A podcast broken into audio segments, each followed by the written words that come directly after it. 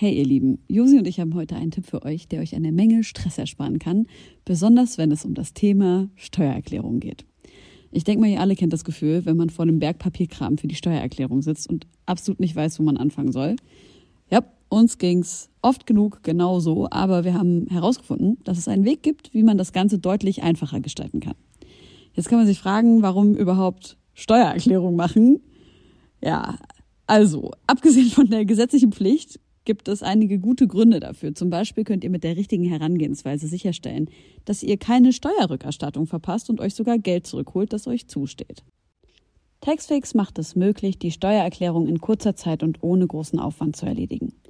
Ihr müsst euch dabei keine Gedanken über komplizierte Steuerformulare oder Fachbegriffe machen. Also einfach und stressfrei die Steuererklärung mit Taxfix erledigen und das Thema vom Tisch haben. Ladet jetzt die App herunter oder besucht taxfix.de. Und mit dem Code HOME24 könnt ihr als NeukundInnen 5 Euro sparen. Diese Folge Homegirls wird präsentiert von Miss Sommer. Das ist ein Schmucklabel aus London und ich bin total froh, dass ich mal wieder richtig hochwertigen, langlebigen Schmuck tragen kann. Ähm, Habe ich mir lange nicht selber gegönnt, aber ich trage das fast zu jedem Anlass. Ohrringe und Ketten, viele, viele Ketten kombiniert. Lieb ich, ist genau mein Style. Wie das alles hergestellt ist und wie der ökologische Fußabdruck aussieht, könnt ihr euch auf deren Website angucken. Da gibt's außerdem einen Rabattcode, der heißt Homegirls15. Da gibt's 15% Rabatt. Ich muss sagen, ich bin froh, dass ich nicht mehr aussehe wie ein 15-Jähriger beim Sportunterricht sondern einfach Schmuck habt, der für mich für jede Alltagssituation passt. Und ich hoffe, ihr werdet dort fündig. Ich wünsche euch ganz viel Spaß mit der Sendung.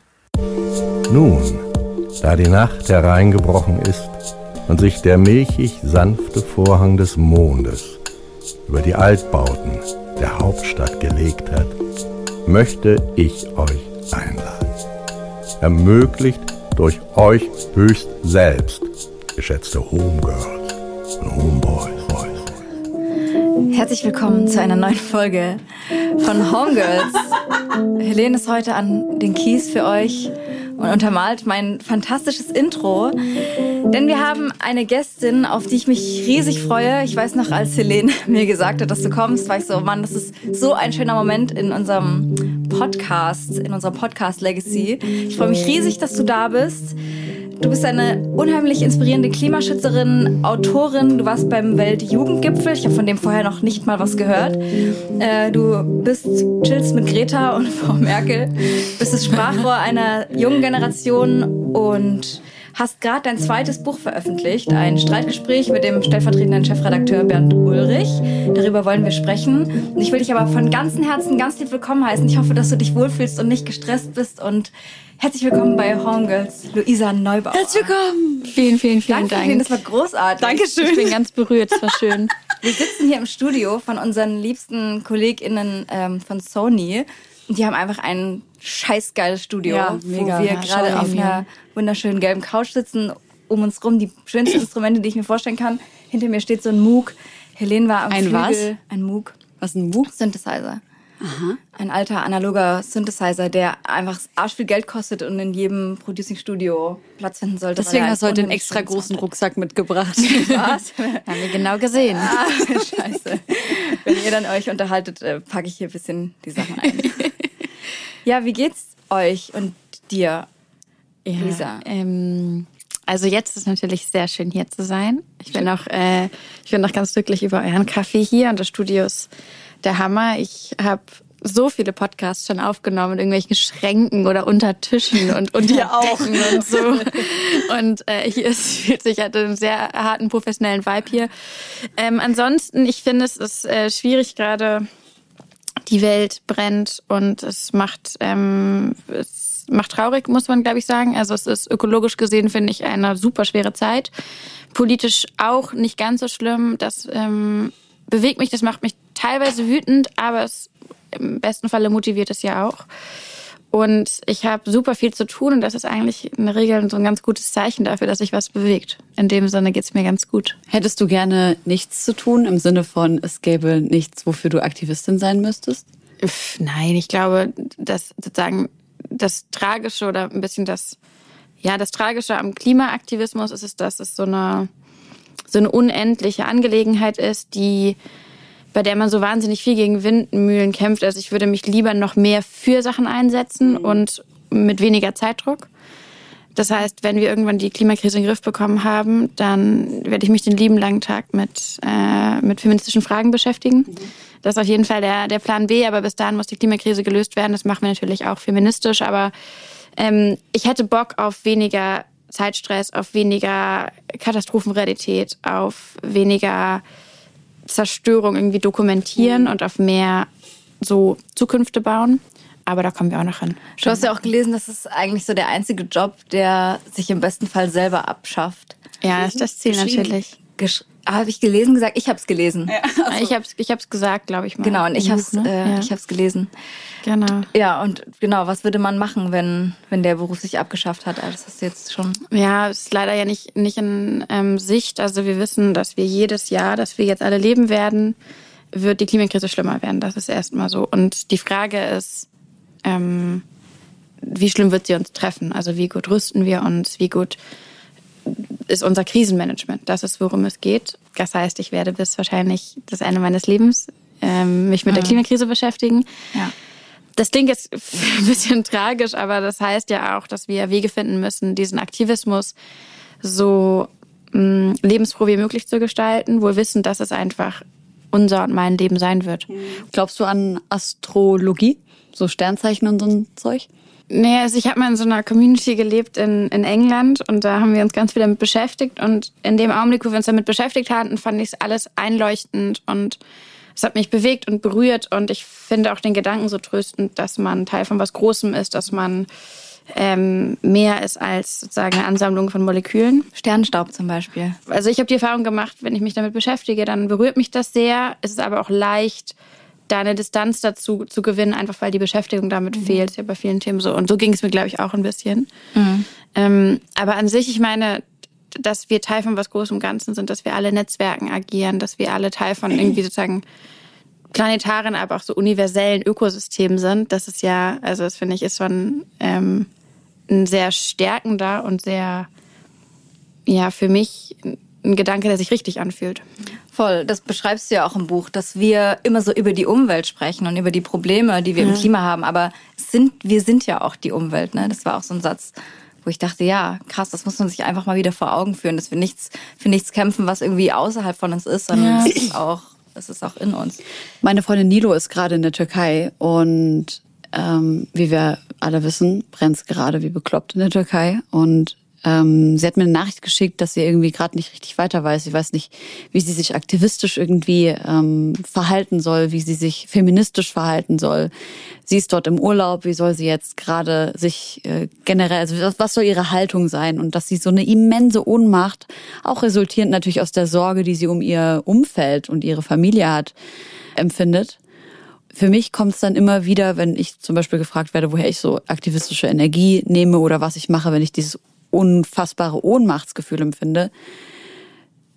Mein größtes Gefühl ist eigentlich meistens dieses, eigentlich sind wir eh nichts. Und das gibt mir so viel Trost. Ja? Irgendwie schon. Bist du dir sicher, ist es nicht irgendwie die Absage an die eigene Wirksamkeit?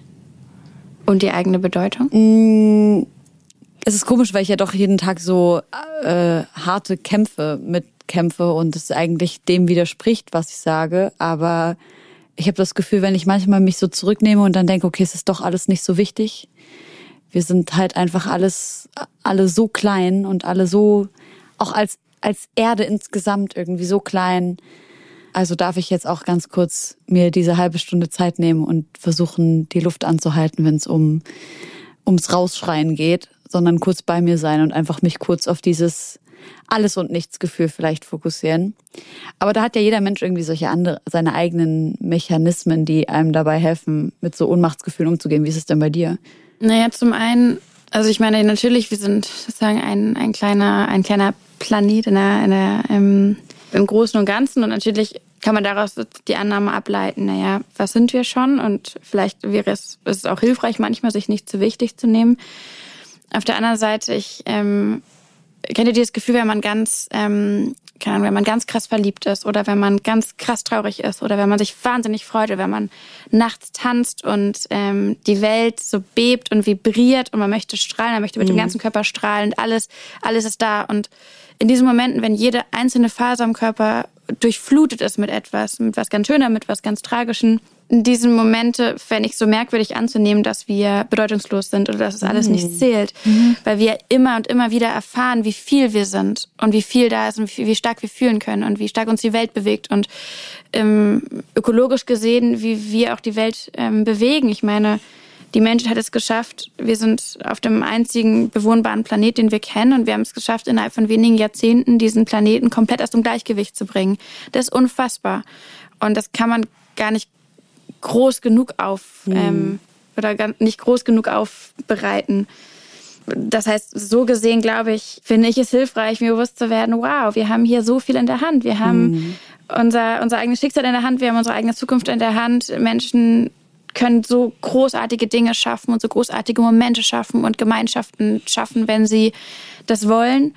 Und sie haben auf der anderen Seite eben auch so eine Zerstörungsmacht. Und wir haben jetzt die Möglichkeit, wegzukommen von mhm. diesem Zerstörungsdrang, wegzukommen von diesem Projekt unbewohnbare Erde, ja. hinzukommen zu einer Welt, in der wir alle einen Platz haben und alle sicher sein können. Mhm. Vielleicht können wir nachher nochmal drüber sprechen, wie genau das aussehen kann oder was jeder so für sich machen kann. Vielleicht gibt es ja so einen Basic-Plan an Tipps, den wir mitgeben können. Ich finde das aber voll interessant, weil das, was du gerade gesagt hast, widerspricht irgendwie diesem Gefühl gar nicht, was ich meine. Ich kann das aber auch gar nicht besser ausdrücken. Also bedeutungslos ist nicht das Wort, was ich benutzen würde. So ein bisschen aber so ein Nihilismus, dass man so ganz kurz denkt, so krass sind die Probleme nicht, weil wir sind eigentlich nichts super Wichtiges. So irgendwie sowas. Natürlich, jeder intersektional feministische Kampf bedeutet der Schutz und die Gleichberechtigung aller Menschen und Wesen auf dieser Erde. Natürlich bedeutet das, dass ich daran glaube, dass jeder Mensch extrem wertvoll ist und jeder Mensch mhm. geschützt werden muss.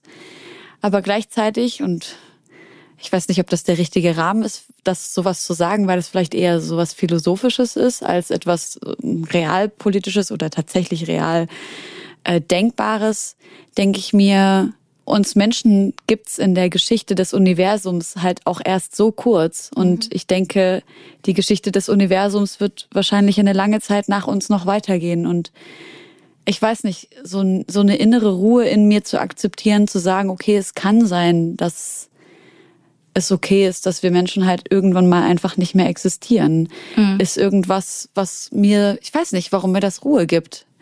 Was fühlst du, wenn ich das sage? Mm, ich weiß nicht, also es kommt mir auch recht bequem vor, ehrlich gesagt. Mhm. Also die, ähm, die Sache ist ja nicht die, wir Menschen werden nicht irgendwann aussterben und dann geht es irgendwie weiter, sondern zwischen jetzt und wir sterben alle aus, passiert so dermaßen viel Leid, was Extrem. vermeidbar ist. Ja. Ich muss eine Sache dazwischen sagen. Das bedeutet nicht, dass ich sage, jetzt sollte man diese Kämpfe alle nicht kämpfen. Mhm. Das ist, was ich sage für, wenn man eine halbe Stunde Luft holen Ach so, muss. okay, natürlich. Das, das ist aber die andere Sache. Ich glaube, dafür müssen wir aber auch, also das ist ja so ein bisschen, was ich vorhin meinte. Ich glaube, wenn wir uns bewusst werden, diese Kämpfe, ähm, die werden, die werden immer weitergehen und die ökologischen Kämpfe, die werden, ähm, da werden wir für eine große Zeit immer steiler bergauf kämpfen.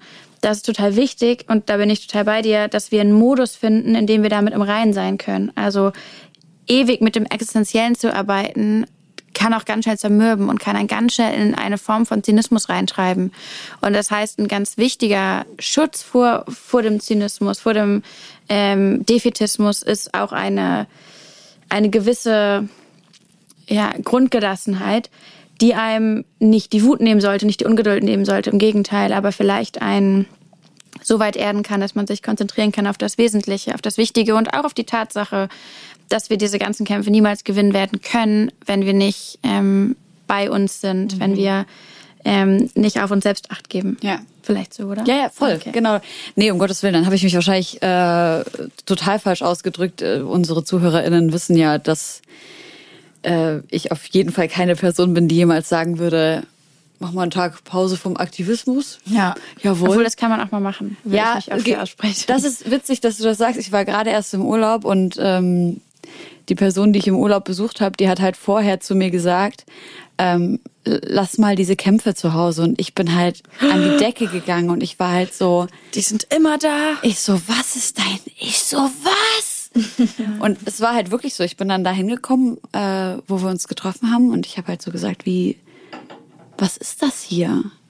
In völliger Ignoranz über zum Beispiel indigene Personen, die in der Umgebung gelebt haben und wo ich natürlich jeden Kampf und ähm, das ist eben vor allem mein Kampf, mhm. intersektional feministisch und vor allem eben für ärmere Personen, vor allem für indigene Bevölkerung. Und dass ich dann da sitze und einfach meine Fresse halten soll, auf gar keinen Fall. Ich habe gekämpft wie bescheuert, jeden Tag und jeden Tag Diskussion geführt. Und einmal habe ich fast eine Schlägerei gehabt, weil da eine deutsche Frau war, wirklich eine deutsche Frau, und die hat gesagt, ich bin hier nur hingereist, weil ich hier keinen Test machen musste zur Einreise. Nein. Dann habe ich mit der diskutiert und ich so, du weißt aber schon, dass du hier auch indigene Bevölkerung gefährdest, die sich zum großen Teil nicht diese Behandlung leisten können, wenn sie Corona bekämen. Da war sie so ignorant, mich so, ich war wirklich, ich habe wirklich, ich hab, saß so zehn Sekunden da und war so, ich hau dir gleich auf deine Fresse. Ich konnte nicht mehr, ich musste gehen. Ich bin dann weggerannt, weil ich es nicht mehr ausgehalten habe. Oh ich weiß, was du meinst. Okay. Gut. Wir haben gerade schon, bevor der Podcast angefangen hat, äh, über dein Buchcover gesprochen. Und ich fand es sehr äh, spannend, wie du erzählt hast, wie es zu dem Cover gekommen ist, weil also hier wir sind ja, wir haben, reden ja auch sonst viel über Musik und über Rap und Hip Hop und das soll gar kein ne, gar kein Plagiatsvorwurf sein oder so. Aber Helene hat festgestellt, das Cover sieht ähnlich aus wie einfach das Podcast-Cover von äh, Shazabi, bei Schacht und Jule Wasabi im Podcast. Aber es ist halt einfach ein Stilmittel, dass zwei Gesichtshälften auf einem Cover sind. Ja, Schocker. Ähm, erzähl, Echt, aber erzähl bitte, warum du das, also das so. Buch ist mit äh, Bernd Ulrich genau. entstanden. Wann und wie habt ihr euch dazu entschieden und was hat es mit dem Cover auf sich? Also der ähm, Bernd Ulrich ist der stellvertretende Chefredakteur von der Zeit, wie du schon gesagt hast. Und wir haben 2019 beide ein Buch veröffentlicht und waren ab und zu auf Veranstaltungen zusammen, wo wir beide dieses Buch vorstellen sollten. Und da haben wir festgestellt, dass wir uns ganz gut streiten können. Einmal, weil wir unterschiedliche Perspektiven und Meinungen und Rollen haben, aber auch, weil wir uns ein bisschen auf eine Art gemeinsame ökologische Grundlage stützen können. Und das ist einfach super angenehm und praktisch und ich glaube auch essentiell für diese Debatten, dass wir nicht darüber sprechen müssen, wie schlimm die ökologische Krise ist, ähm, weil dann probieren wir irgendwie sozusagen, dann, dann argumentieren wir um, um Physik und Fakten. Das macht in dem Sinne nicht so richtig Sinn, sondern wir können wohl wissen, dass wir beide Bescheid wissen, wie krass es ist und wie schlimm es ist und was wie schlimm ist, dann darüber sprechen, wer ist wie verantwortlich, auf wen können wir gucken, auf wen müssen wir zeigen, wer macht und sagt dumme Sachen und so. Und das heißt, wir haben uns dann irgendwie so ein bisschen darüber ausgetauscht und dann kam sein, sein Verleger an und meinte, Leute, wollt ihr nicht mal so ein Gespräch aufschreiben? Und das war gar nicht so leicht oder so ein bisschen also auf jeden Fall ein Prozess, weil er ist Journalist, ich bin Aktivistin. Es gibt da auf jeden Fall so ein bisschen Berührungsängste zwischen Journalismus und Aktivismus. Den Journalisten wird ewig vorgeworfen, dass sie, ähm, ne, dass sie zu nah am Aktivismus dran sind, was in meinen Augen ein dummes Argument ist, aber das ähm, wird, wird oftmals gesagt. Und das heißt, da muss man irgendwie aufpassen, dass man nicht verschwimmt. Auf der anderen Seite wird mir natürlich dann auch schnell vorgeworfen, irgendwie so eine Art ähm, weiß ich nicht, so eine Art Age-Washing mit voranzutreiben, also irgendwen freizusprechen von seinen Verantwortlichkeiten, einfach weil wir uns jetzt nett hinstellen und ein Buch machen. Wofür steht das Age? Ach so, das war, das habe ich mir jetzt gerade ausgedacht. Also so. sozusagen die Überlegung, dass man Menschen, die in Verantwortungspositionen sind, so ein Ach, bisschen davon Alter. befreit. Genau, ah, weil man, ja, okay. weil solange sie dann ja darüber reden und sagen, stimmt, ist alles so schlimm, fällt nicht so auf, wie sehr sie auch mitverantwortlich ja. sind und so. Naja, und dann ähm, haben wir uns eben entschieden, dass wir so ein, so ein Streitgespräch aufschreiben, in dem wir uns phasenweise gar nicht so sehr widersprechen, sondern auch gemeinsam laut denken, aber dann auch eben immer wieder mal die Köpfe einschlagen. Es hat großen Spaß gemacht. Habt ihr das an einem Tag gemacht? Nee, nee, nee, nee das hat ein bisschen länger gedauert. Ich, äh, verschiedene Gespräche hat es gegeben. Das wurde moderiert, auch von einem ganz tollen ähm, Moderator, Helge Malchow der das so ganz liebevoll gemacht hat und auch so ein bisschen naive Fragen mitgebracht hat, über die ich mich auch teilweise richtig aufgeregt habe. Und dann hat Bernd schon gesagt, Luisa, Was war so die schlimmste Frage? Naja, letztendlich ist der, ähm, am Ende ging es natürlich darum, wie und ob wir noch zu retten sind, auf wen man sich verlassen muss, ähm, wie, wie tief der Systemwandel sein muss, den wir ja. brauchen. Und da war ich echt so, äh, Pulsschlagader. Und ich so, diese Männer, so schlimm. Und dann meinten sie auch, ja, Luisa, schreib das doch auf, das wäre jetzt der Space dafür. Und ich so, ich bin zu wütend dafür. naja, aber das haben wir alles hingekriegt. Und dann haben wir eben äh, übers Cover gesprochen und das ist immer eine ganz heikle Geschichte, weil, was ich jetzt gelernt habe beim zweiten Buch, ähm, auf Buchcover müssen Gesichter drauf, also Fotos drauf, wenn man die Autoren kennt. Das ist wohl eine, also ist eine Regel im, im Verlagswesen, wenn man sozusagen Bücher werden einfach viel, viel, viel mehr gekauft, wenn man Autor oder Autorin auf dem Cover sieht. Ja. Vorausgesetzt, das ist irgendwer, den man Ja, vielleicht klar. kennen könnte. Genau, finde ich total tacky. Ich mag das eigentlich gar nicht. Und ich finde auch, ich bin dann auch immer so in die Buchläden reingegangen, habe mich so umgeguckt und habe gedacht, so, boah, gibt's hier irgendwas, was ich so ein bisschen schön finde? Ich bin auch gerade im Kopf durch so einen Das Buchladen gegangen. so- Und, und, dachte man so, denkt immer so, mm. nee, das ist wie so, als würde man irgendwie Frauenzeitschriften übersetzen oder so als Buch. Und ich denke so, Oder halt so die Biografie. Es sieht dann aus, als wäre es so die Ja, Biografie genau. von, ich zu, gucke zurück auf mein 23-jähriges Leben. Es war so hart, Leute, damals mit 18. Genau, also das ist irgendwie, ich, ich fand es irgendwie alles unsympathisch und ich finde auch so schöne Bücher, die so ästhetisch sind, die können so toll mit Grafik und mit Farben und so. so Voll. Und dann, und ich, beim ersten Buch habe ich mich wirklich gewehrt. Es gab ganz viele Diskussionen. Der Verlag war wirklich mit den Nerven zu Fuß. Da haben wir das aber auch schon gemacht, weil es halt so sein muss angeblich oder anscheinend. Und jetzt bei diesem Buch äh, haben wir das auch gemacht und da haben wir aber eben so unsere Gesichter nur zur Hälfte drauf, wie bei besagten Podcast-Cover. Und es mit einem, einem ganz tollen Fotografen zusammen gemacht und auch überlegt, wie gucken, wie wir sehen wir aus. Und ich muss sagen, seitdem wir das Cover gemacht haben, mir fallen jetzt auch immer mehr Cover auf, die ähm, wirklich, wirklich schön sind. Aminata Touré zum Beispiel. Ja. Politikerin aus Schleswig-Holstein äh, bringt jetzt gleich ein, oder bald ein Buch raus. Ja. Super schönes Covers, auch mit ihrem Gesicht, aber ganz toll ästhetisch. Also ich habe ein bisschen Frieden damit gefunden. Es war aber ein Kampf. Du hast ja auch so eine Rolle inne oder so eine Position inne, in der du ja das Gesicht geworden bist für eine Bewegung, von der du gar nicht vielleicht zwingend unbedingt das Spitzengesicht sein wolltest. Also als wir angefangen haben, Klima zu streiken, war das ja alles nicht der Plan, dass ich jetzt zweieinhalb Jahre später hier sitze Ja. und praktisch alles immer noch genauso mache. Manches ein bisschen, also hoffentlich ein Tick informierter oder so.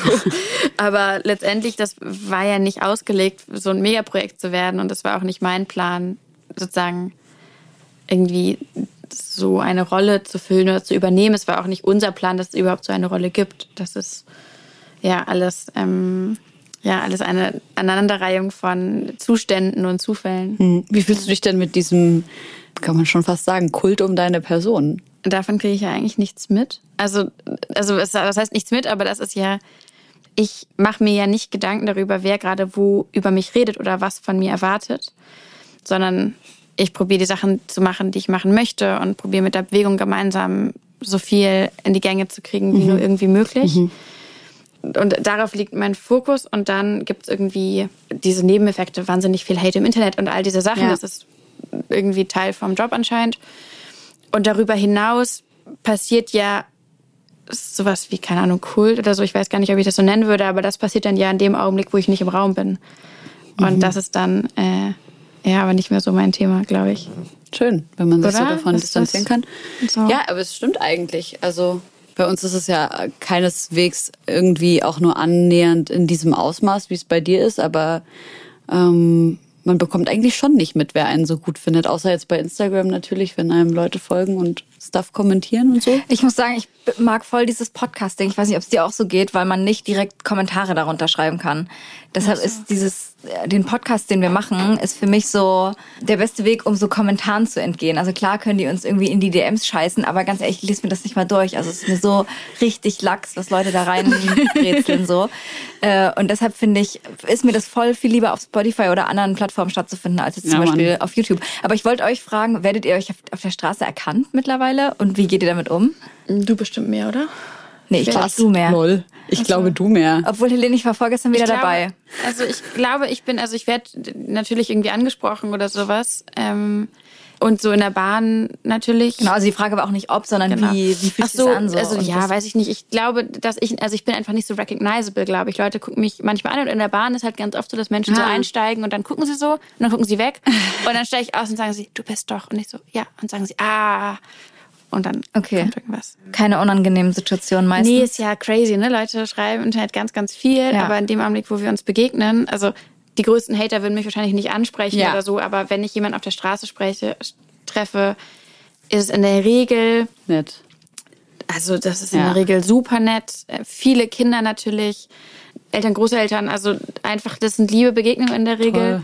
Manchmal so, ich war letztens feiern, da war ich dann so ein bisschen, ach, Tobias, nee, gerade nicht. ähm, das ist ein bisschen, also es ist natürlich, also man hat halt nicht mehr so richtig so einen Private Space und das ist. Ey, ich verstehe das äh, und es ist total gerechtfertigt, dich den an gewissen Rahmen auch einzuräumen. Also man muss, glaube ich, nicht permanent ein Arsch sein, aber gerade in so persönlichen Situationen und ich sehe das auch oft, keine Ahnung, wenn ich mit irgendwie RapperInnen Zug fahre oder so, dass es einfach Momente gibt, da passt es und es gibt aber auch Momente, da passt es irgendwie nicht so. Also ich wurde mal mit Trettmann im Fahrstuhl dumm voll gesabbelt und du kommst da halt nicht raus Im und denkst, das ist so Fahrstuhl, eine Alter. Situation, wo man so denkt, oh, laber mich jetzt nicht an, so. Aber wenn es nette Ich will es eigentlich, also ich will es nicht so, so dramatisieren. Ich finde so, hey, that's so, that's part of the deal Ja. und passiert. Und ich, ich finde es alles völlig in Ordnung und ich freue mich auch, wenn ich mit Menschen ins Gespräch komme. Das finde ich nett. Ja. Ich glaube, es gibt in, in der so ein bisschen so ein Trade-off, dass ich ein anderes Verhältnis zum öffentlichen Raum mittlerweile habe. Einfach weil der öffentliche Raum halt für mich nicht mehr so anonym ist. Und ich glaube, das ist irgendwie, das macht ganz viel so, ne, diese Räume aus, dass man das Gefühl hat, man ist irgendwie Teil von der Masse und man wird nicht die ganze Zeit so recognized oder man, ne, man ist einfach irgendwie da. Ja. Es gibt manche Augenblicke und da bin ich so ganz kurz ein bisschen selbstmitleidig, weil ich denke so, ich würde mich gerade gerne einfach betrinken und wissen, dass der Typ da vorne nicht gleich ankommt, um mit mir ein Foto zu machen. Ja.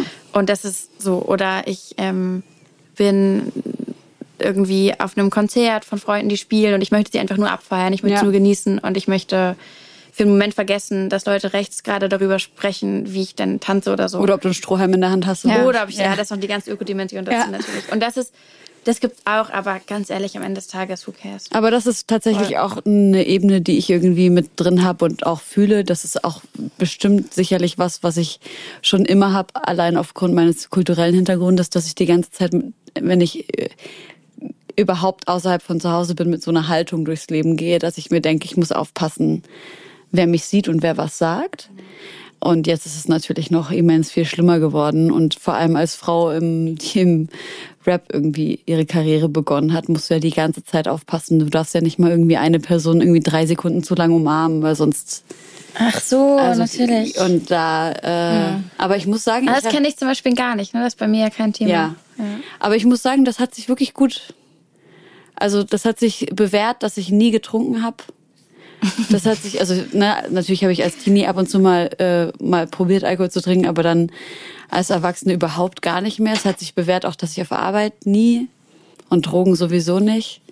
Also nie diese nie diese Kontrolle verlieren. Aber ich check voll, was du sagst. Man Ey, aber ich ja glaube, manchmal ganz viele machen das verlieren. auch und dann ist es so ein unausgesprochenes Geheimnis. Also Aber das ist halt so peinlich. Wie Wie oft find- ich schon mit so? PR-Lern rumsaß und die oder irgendwelche Leute und dann so, ja, so, der ist voll der harte Kokser, kannst du nicht ernst nehmen, alles, was der labert, ist Bullshit und so. Das ist wie in der Politik. Und vor allem bei dir ist es ja, naja, bei den PolitikerInnen würde man ja wahrscheinlich noch viel öfter ein Auge zu drücken als bei einer Person wie dir, oder? Ach so, bei mir, also ich bin völlig schockiert teilweise, was in der Politik passiert an Drogen. So, das ist abgefahren. Ich denke immer so, Gott, Leute, ihr habt so viel Verantwortung. Ja. Also ich finde so, ich finde, muss man auch irgendwie einen Unterschied Ey, aber aufmachen. wahrscheinlich gerade deshalb wer- wird auch so Ja. viel konsumiert. Und dann ist es nervig und manchmal vielleicht irgendwie so eine Art, so man denke an Vorbildcharakter, aber Ja. ich finde Menschen, die sozusagen die politischen Geschehnisse in diesem Land in der Hand haben, ähm, boah, würde man sich irgendwie, glaube ich, wünschen, dass es nicht so normal wäre, dass Menschen so viel Ey, das ist vor allem für ziehen. uns drei. Alter, da werden auch drum genommen und da auch. Ich bin immer so, what the fuck? so, ich, wie, kann, wie kann das sein, dass ich es jahrelang nicht gecheckt Ist habe? wirklich so. Dass ich so einfach nicht,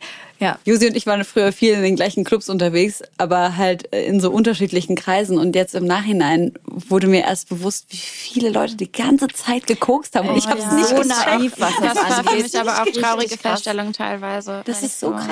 Und das Ding ist ja auch, also das ist halt, muss ich ganz ehrlich sagen, wenn du als feministische Klimaaktivistin mir jetzt sagen würdest, ach ja, ab und zu mal koksig, dann würde ich halt sagen, Dicker, was bist du für ein Feminist? Ach Das so, geht wegen- nicht. Ach so, du okay, kannst halt natürlich. nicht, du kannst halt nicht die Menschenrechte von Tausenden und Millionen von Menschen mit Füßen treten, auf der anderen Seite schützen, also mit dem Konsum mit den Füßen treten und auf der anderen Seite schützen. Deswegen, ich kann mir das schon vorstellen. Bei einem Politiker würde man ja eher sagen, ja, ach. Das kann ich mir auch vorstellen, aber die Frage ist ja, und ich finde es total berechtigt, was du sagst, ähm, wo, wo fängt man dann an und wo hört man auf? Also klar kannst du Leute dafür schämen, dass sie koksen und das, ich finde es total gerechtfertigt, weil auch du in einem Podcast nochmal erklärt hast, wie problematisch die ganze Herstellung, wie viele Menschen darunter leiden.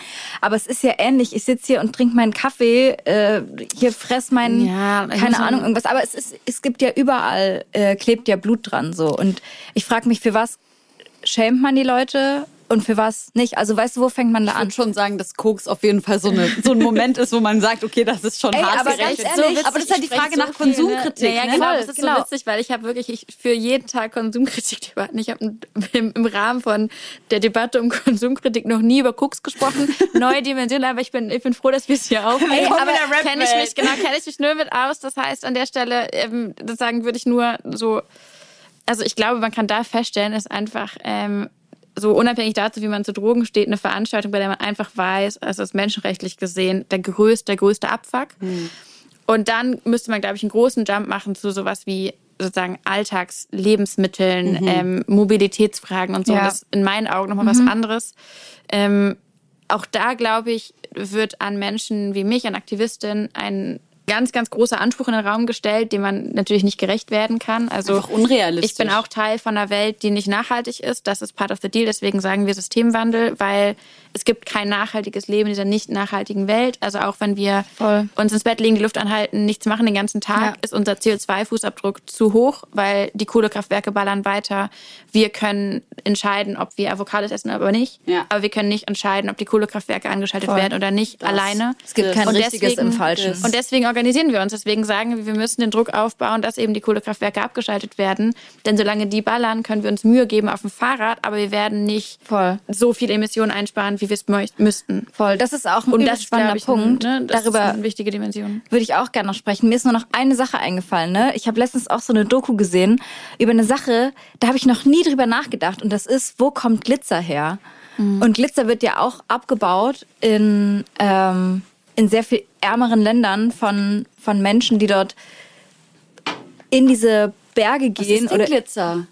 Ja, Glitzer ist eigentlich ähm, ist auch eine Art Gestein, der abgetragen wird. Seriously? Ja, und dieser und es gibt einen so einen Codewort auf jedem Puder, auf jedem äh, Dings. Ich habe, ich müsste es jetzt nochmal aufarbeiten. Es ist ein halbes Jahr her, dass ich die Doku gesehen habe oder ein paar Okay. Monate. bin komplett geflasht. Ähm, Ich auch. würde ich nächstes Mal nochmal mitbringen. Auf jeden Fall Menschen, die die Glitzer ab, äh, abtragen, leben oder arbeiten unter richtig menschenunwürdigen Bedingungen. Und wir haben einfach überhaupt keinen Plan davon, dass in allem, in uns, allem unserer Kosmetik dieser Glitzer drin ist, wofür Leute sich jeden Tag abfacken, dafür, dass wir in der Fresse glitzern.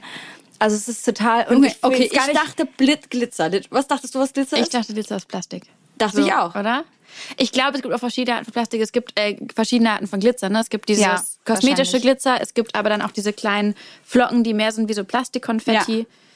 Boah, Riesenthema. Ich Ähm, dachte, Glitzer ja, auch bisschen sind so, ähm, ich dachte so kilometerlange Folien, die gedruckt werden und dann einfach Kleingestanzt? und so klein gestanzt oder halt so klein gerissen oder irgendwie sowas. So habe ich mir das vorgestellt. Josi googelt das jetzt. Vielleicht, weil, wie ihr schon sagt, ne, es wird einfach, es wird da auch schon Alternativen dazu geben. Aber es, Es war gibt ja auf auch, jeden Fall es so eine gibt Art auch so Doku. äh, abbaubares, biologisch abbaubares. Äh, Ja, das weiß ich auch. Das, das haben wir manchmal auf unseren Klimacamps natürlich. Nice. Das gibt auch zertifiziertes Glitzer. Wie kann man sich so ein Klimacamp vorstellen? In meiner Vorstellung ist es ultra wide. White von den Leuten, die da sind, Ja. gibt es verschiedene Camps, aber dass in der, Bewe in der Klimabewegung auf jeden Fall noch ganz, ganz viel Luft nach oben ist. Ja. An der Stelle ist ja kein Geheimnis. Ja. Ähm, es gibt jetzt hier im, im Rheinland beginnt gerade ein ähm, Klimacamp und da gibt es auch, ähm, was ist es, ich weiß gar nicht genau, wie die Veranstaltung genau heißt, aber auf jeden Fall eine, eine POC-Klimakonferenz Mhm. und die, ich glaube, ordentlich Ansagen machen wird, Gott sei Dank, richtigerweise. Ja.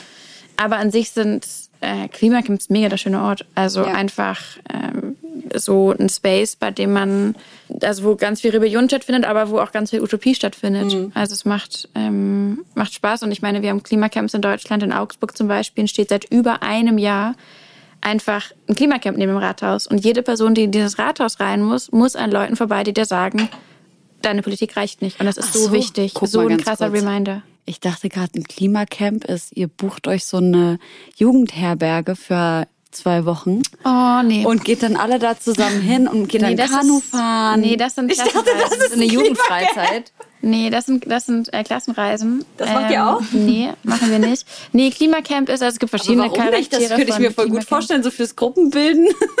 Ja, aber das machen wir dann in der Regel ja, dass wir das mit einer Form von Besetzung oder so verbinden. Aber Okay. zum Beispiel jetzt, in, wir haben in verschiedenen Orten, teilweise waren es irgendwie über ein Dutzend Camps, die wir gleichzeitig in Deutschland hatten. Mhm. Die sind in der Regel irgendwo, wo man sie zentral sieht, auf dem Marktplatz. Da gibt's Zelte, da gibt's ganz viel Foodsharing, da gibt's ganz viel Bildung und Demo. Und da wird eben ein Hub geschaffen in der Stadt, der für Klimagerechtigkeit kämpft. Und man macht das auf einzelnen Bündnissen zusammen. Es ist eigentlich was sehr, sehr Schönes, auch weil es so was Widerständlerisches hat. Dass man sagt, nee, wir sind jetzt einfach hier und wir stehen auch ein bisschen im Weg rum, weil wir eben auf den Tisch hauen müssen, weil wir eine Disruption sein wollen. Ich kenne das komplett für ähm, Seenotrettung. Das haben wir eigentlich die ganze Zeit mit, mit Seenotrettung und Geflüchtetenhilfe. Aber in Leipzig habe ich das für Klimagerechtigkeit. Und ich wusste vor allem nicht, dass es Klimacamp heißt und fühle mich gerade wahnsinnig dumm, muss ich ehrlich sagen. dass Ich wusste es auch nicht. Ach Gott sei Dank. Ja. Kleines Follow-up übrigens, äh, wenn es um den Schimmer geht. Ähm, also dieser, dieses Shimmering, was wir im Make-up haben, so im Highlighter, nennt sich Mika und das wird in illegalen Minen in Indien Ah, okay. abgebaut. Aber wie ihr auch richtig gesagt habt, das Glitzer an sich ist Mikroplastik. Es gibt da noch mal zwei Jawohl. Unterschiede. Ja, aber der, also ne, das macht Luisa das und ich haben nicht gewonnen. kleiner. Okay. Naja, aber die Sache ist ja die, ne, wo, was wir feststellen ist, in, sozusagen gerade jetzt, wie ist ein, sind Konsummuster, ähm, Angebote, Lieferketten normalisiert und kultiviert, die einfach so nicht aufgehen. Ökologisch nicht, menschenrechtlich nicht. Und wir können, also es ist gerade praktisch unmöglich, durchs Leben zu kommen als, sagen, Menschen im, Mensch im Leben, ohne ununterbrochen irgendwie ökologische Grenzen oder Menschenrechte zu verletzen. So, und das ist ja ein abgefucktes Setup, weil wir sollten uns ja darauf verlassen können, dass wenn wir in den Supermarkt reingehen, es kein Produkt gibt, wo Menschenrechtsverletzungen dranhängen. Oder von dem wir wissen, es ist öko ökologisch überhaupt nicht tragbar. Ja. Deswegen ist, glaube ich, auch, ne, idealerweise erreichen wir so einen Punkt, wo es keine Label mehr braucht. Wenn man weiß, natürlich hat kein Produkt hier Tier, Tierrechtsverletzungen, Menschenrechtsverletzungen was auch immer, weil es ein Selbstverständnis gibt, dass man sagt, wir gestalten doch keine Lieferketten, bei denen wir wissen, dass es ökologisch nicht, nicht tragfähig oder ähm, das funktioniert nur, solange wir eine bestimmte Gruppe von Menschen ausbeuten. Das sollte es ja eigentlich so nicht geben und das muss in meinen Augen auch der Anspruch sein. Ja. Und da sind aber die Verantwortlichen letztendlich nicht die Menschen, die einfach in den Laden kaufen und sich Make-up kaufen, äh, in den Laden gehen und sich Make-up kaufen, weil man das irgendwie so macht, sondern die Verantwortlichen sind ja diejenigen, die diese Produkte designen, die sie verkaufen, die politischen Rahmen geben sollten. Voll. Und das ist genau letztendlich unterm Strich, was wir machen, wenn wir sagen Widerstand und Systemwandel. Ja.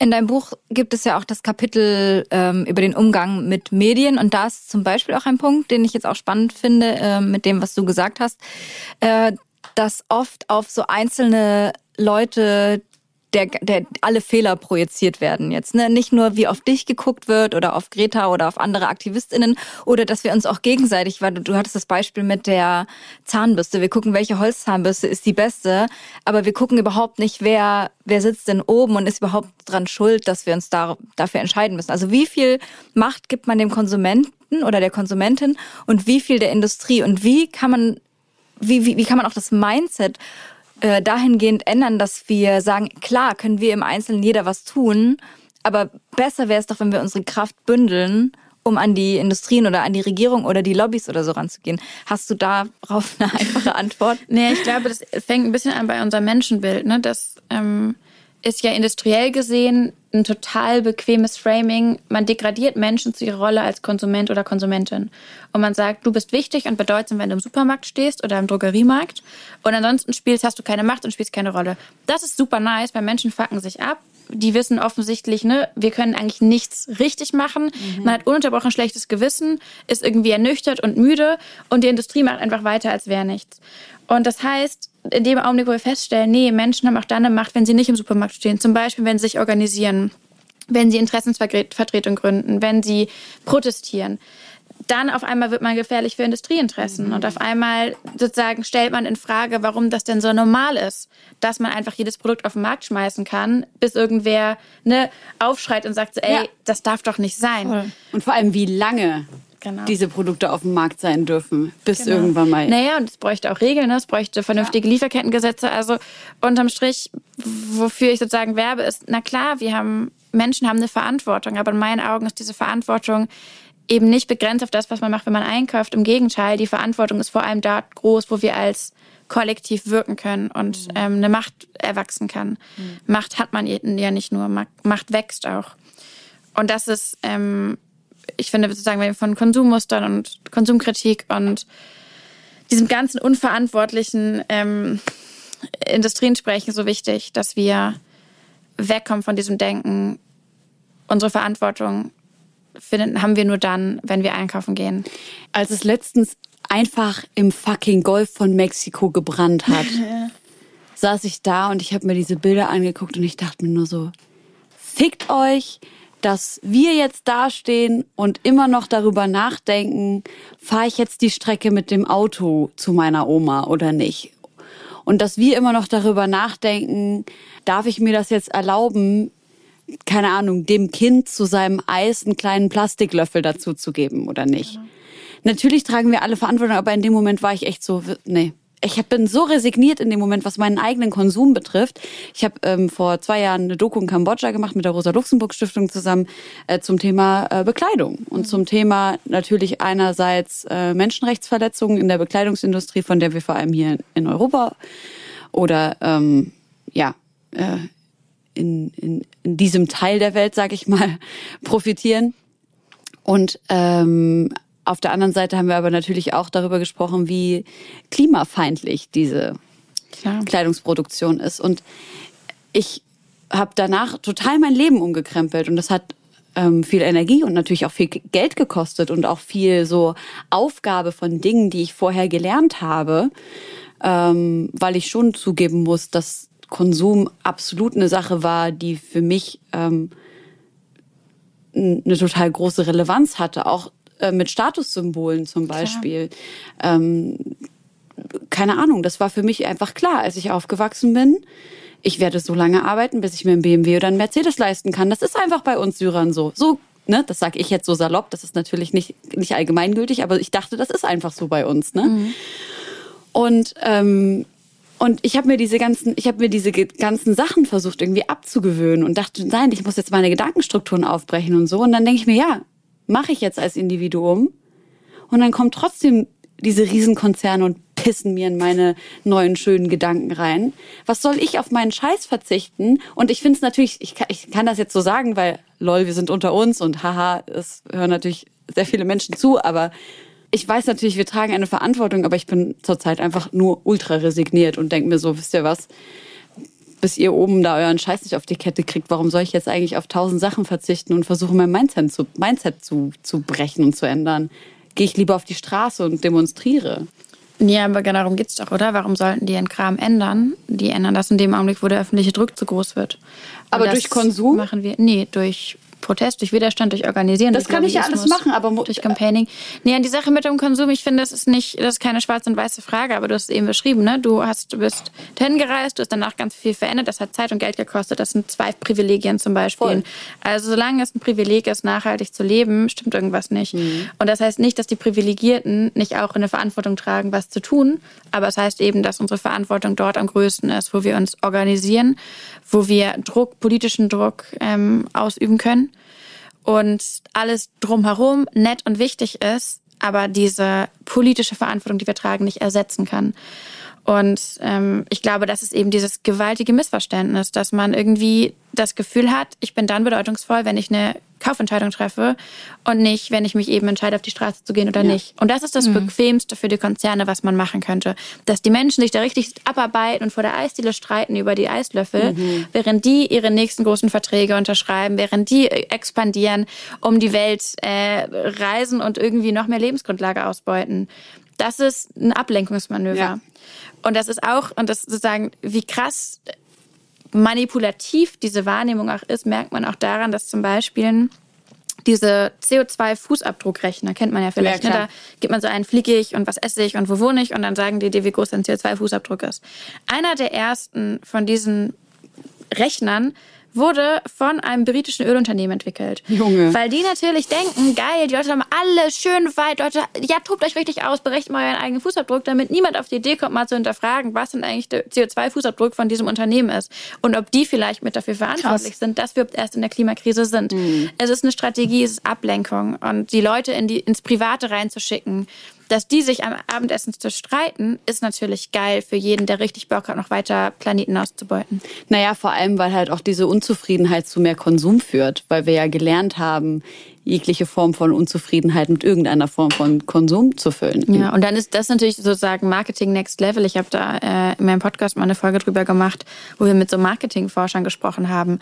Das ist natürlich total geil, weil man den Leuten gerade sagt, super, ähm, wenn jedes dritte Produkt, was du kaufst, irgendein grünes Sternchen drauf hat, dann bist du ein besserer Mensch. Ja. Und das geht total ab. Das heißt, heute, wenn man mal so durch irgendwie Drogeriemärkte läuft oder so, sieht man so, dass ganz viele Produkte so ein bisschen runtergerockt aussehen, so als wäre es so ein bisschen so shabby Recycling, ah, wir machen die Welt besser. Und das ist aber natürlich auch irgendwie eine Strategie Ja. dahinter. Klar, es gibt Produkte, die sind einfach besser, weil sie irgendwie verpackungsfrei sind oder weil sie ökologischer sind. Das ist auch cool, wenn man Geld und Zeit hat, sich das zu kaufen. Dann Klar. ist es natürlich besser als was anderes. Aber unterm Strich sozusagen manipuliert man natürlich nur Menschen auf einer neuen Dimension, indem man mir sagt, hey, du hast verstanden, dass die Welt schlecht ist. Super, kauf dich frei von deinem schlechten Gewissen. Voll. Und gleich, gleichermaßen gilt das ja für dieses Kleidungsding. Und ich bin da auch übelst krass drauf reingefallen, dass ich allen Leuten gesagt habe, ja, Leute, ihr dürft keine Fast Fashion mehr kaufen. Ihr habt äh, Blut an euren Körpern so mäßig, weil ich tatsächlich auch die Menschen gesehen habe und kennengelernt habe, die diese Kleidung herstellen. Das heißt, ich bin vom Persönlichen ins Persönliche gekommen. Und natürlich habe ich auch politische Forderungen gestellt, aber ähm, ich habe mich jetzt davon verabschiedet, jedem Menschen äh, zu sagen, was ich für Konsumentscheidungen für richtig halte, mal ganz abgesehen davon, dass es natürlich auch ein ultra krasses Privileg ist, sowohl Fair als auch Secondhand zum Beispiel in bestimmten Größen zu bekommen oder ähm, bei fair getradeten Klamotten eben die Frage von Zugänglichkeit aufgrund von äh, Preisniveau. Voll. Ich glaube, was natürlich ähm, sinnvoll ist, ist, wenn Menschen davon selber draufkommen. Ne? Also sie sehen deine Doku um, und im Idealfall denken, denken sie danach von sich selbst, ah ja krass, ich habe jetzt das Privileg, was zu ändern und dann ziehe ich das auch durch. Ne? Ja. Weil das will, also das wollen wir natürlich nicht unterbinden, dass Leute sich da trotzdem bemühen können, je nach ihren Möglichkeiten. Ja, aber es geht natürlich auch so schnell in so, also rutscht das auch in so klassistische Debatten rein. Ne? Also Ja. Ich spreche da mit Politikern und die sagen, äh, muss man nicht gendern, sind in der Regel Männer, äh, sagen dann so, oh ja, ihr Jungen wollt jetzt alle ne Klimaschutz, aber dann steht ihr doch bei Primark an. Und das kann man so sagen, aber was dahinter steckt, ist natürlich auch eine, eine sagen, ein krasses Herabblicken auf Menschen, die in ganz anderen Kontexten leben und die sich eben nicht ge Gedanken um das Ende des Jahrzehnts machen können, weil sie damit beschäftigt sind, sich Gedanken um das Ende des Monats zu machen. Und das ist schon abgefuckt genug. Und sie dafür zu schäden, dass die Politik ihrer Verantwortung nicht gerecht wird und dafür sorgt, dass eben jede Lieferkette zuverlässigerweise nachhaltig und ökologisch tragbar ist, geht nicht auf.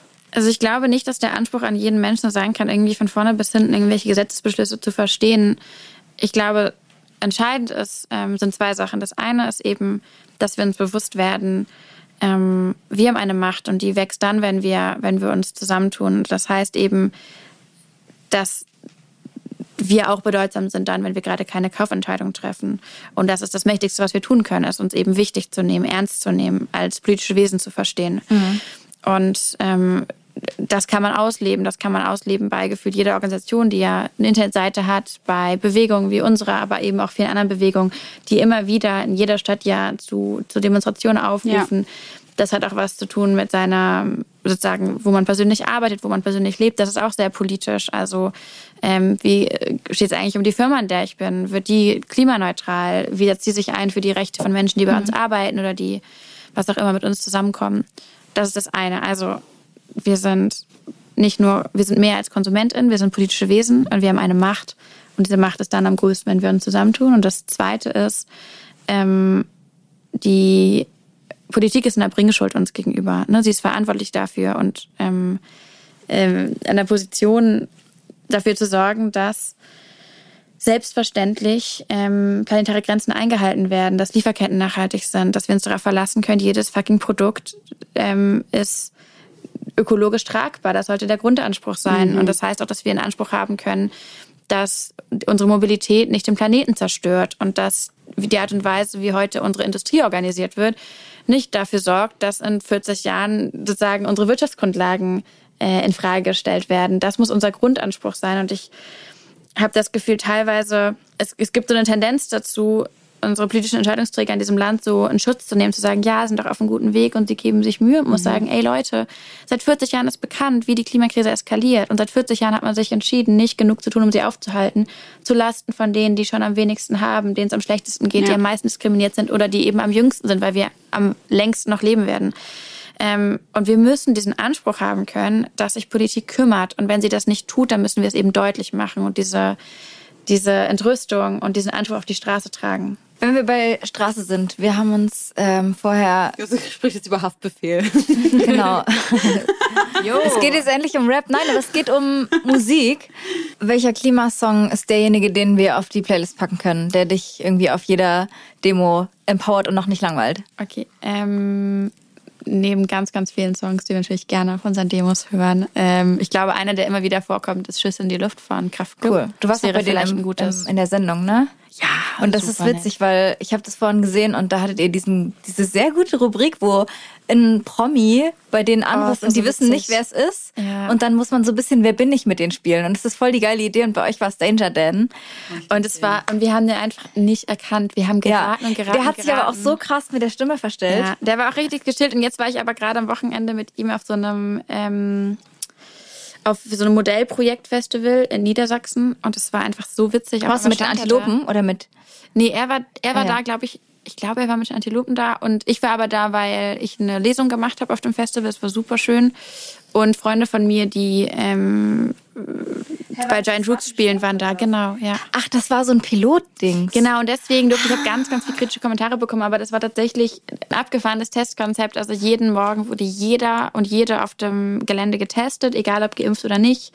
Und das heißt, es war super safe alles und man konnte dann auch wirklich einfach tanzen. Es war so schön oh, und mega, ja. richtig gute Stimmung. Und weil es eben so eins der wenigen ähm, Festivals ist, die so ein bisschen regulär stattfinden können, waren auch einfach gefühlt alle da. Mhm. Also ich saß dann, hab Kaffee getrunken und jede Minute kam irgendwer vorbei. Sehr bezeichnend, dass wir nicht eingeladen halt waren, Josi. Oder warst du eingeladen und ich war nicht eingeladen? Ähm, nee, war ich nicht, aber ich war äh, ja die letzten drei Wochen jedes Wochenende auch mit den Antilopen oh, wie schön. Äh, unterwegs und ich habe jetzt ungefähr 15 Mal deren Konzert gesehen. Geil. Äh, ich habe es verpasst, ich habe aber ah, okay. die Ning gehört und boah, ich bin ja so geschmolzen. Kennt ihr Li Ning? Mm -mm. Ähm, also das wäre wirklich Pack's ein, auf die Playlist. ein Prime-Song. Also es ist wirklich, ich bin, wir waren richtig so im, ich war im Publikum, ich habe meinen Freunden das ge, geguckt und wir waren echt so geflasht und dann bin ich ins Backstage gelaufen und dann kam Li Ning zu mir und meinte, ähm, boah Luisa, du, ich wollte ja noch mal sagen, ich war ja irgendwann mal irgendwie auf einer Veranstaltung mit dir und ich habe echt so einen großen Respekt und so die Arbeit und ich bin boah, ich war echt am Boden, ich habe fast geweint, ich war so gerührt und meinte so, nee, aber ich bin doch dein größter Fan. das war so schön. Pack doch einen Song ja. auf die Playlist. Li Ning, ja, ich, ähm, ich suchte den, den Song, ist aber sehr berührender Song, ja. sehr softy, By My Side heißt der. Kann alles rauf. Richtig guter nach, nach dem Marschieren-Song danach, ja. wenn man zu Hause, ich muss immer an diesen Peter Fox-Line denken, ein Hooligan liegt seiner Frau in den Armen und weint. Muss ich immer dran denken, wenn ich von der Demo komme als Hooligan. Ich bin der Hooligan. ähm, ja, was ist dein Playlist? Ja. Ich habe Tomboy von Princess Nokia. Ich finde, Uff. dazu kann man richtig gut laufen einfach. Das stimmt. That girl is a tomboy. Stimmt. Ja. Ja, dazu laufe ich immer auf Demos. Ich würde ähm, Kendrick Lamar mit ja. Alright draufpacken. Ja. Krasser Song. Genau. Krasser ähm, Song zum Demonstrieren auch. Stimmt. Ja. Und äh, ich würde auch gerne was von Antilopen draufpacken, einfach weil ich dieses Konzert so krass liebe und mich daran nicht satt sehen kann. Und ich pack den Enkeltrick drauf. Auch ein guter. Das ist so ein krasser krasser, krasser Ohrwurm. Hä, ja, aber kann es sein, du bist die ganze Zeit mit den Antilopen unterwegs und dann bist du aber nicht beim Wattenschlick? Nee, ich bin mit äh, Fettoni unterwegs okay. und wir haben ganz viele Picknickkonzerte mit denen zusammengespielt. Ah, nice. Okay. Und es ist aber voll, voll cool, weil die Antilopen auch eine DJ mit haben, die auch aus Leipzig ist und wir kennen uns von früher. Und es ist so geil, dass wir beide uns da treffen und sehen. Shoutout an Jenny Sharp, Alter. Genau, Shoutout. Wir freuen uns mega. Ähm, und wir hatten einfach so eine geile Sorry. Zeit nach dieser krassen langen äh, bühnenfreien, also nach dieser Bühnenabstinenz. Und äh, Helene und ich, wir hatten jetzt vorgestern einen wunderbaren Live-Podcast zusammen und da ist mir aufgefallen, diese Resonanz vom Publikum, die ist einfach so essentiell für einen Künstler. Ich glaube, wenn jemand jetzt so groß wird und überhaupt nicht diesen, diesen Rückhalt oder auch diese, ähm, äh, diese Resonanz hat, du, du kannst dich, du hast ja gar kein richtiges, gar keine richtige Meinung, was die Leute von dir denken. Also du hast es nur übers Internet, aber du spürst keine Emotionen, du spürst keine Energie und so. Es klingt auch voll schwafelig und ich dachte, mir hat gar nichts gefehlt während Corona. Ich habe wirklich gedacht, es hat mir nicht gefehlt. Ja. Und dann war Und ich auf dann der ist man Bühne und und wusste so, so, fuck, doch. Ey, das war Oh so krass Gott, nein, einfach. Shoutout an alle, die da waren bei unserer Live-Show. Vielen Dank übrigens auch nochmal an alle Leute, die einfach auch Tickets gekauft haben, wo ich so war, was? Wirklich? Ihr könnt das doch hier umsonst hören, ihr Trottel. Tickets? Völlig absurd. Und das war so krass. Und dann einfach, dass wir auch zusammen saßen und die Leute so laut gelacht haben. Das war so geil einfach. Voll. Wir haben echt überlegt, ob wir jetzt so Einspieler einspielen. Ja. Äh, immer wenn So irgendwas Lacher. super Lustiges ist. Ab jetzt, Jetzt, gerne. Also, Genau, jetzt. So, Leute, wir, ähm, wir gehen mal ins Freundinnenbuch. Unser großes Freundebuch. yes. Guck mal, Luisa, so sieht das aus. Sag mal, kann man das kaufen? Wie hot ist das? Ihr seht so toll Leider aus. nicht. Also für dich können wir bestimmt Ey, eins aber wie, drucken. ja.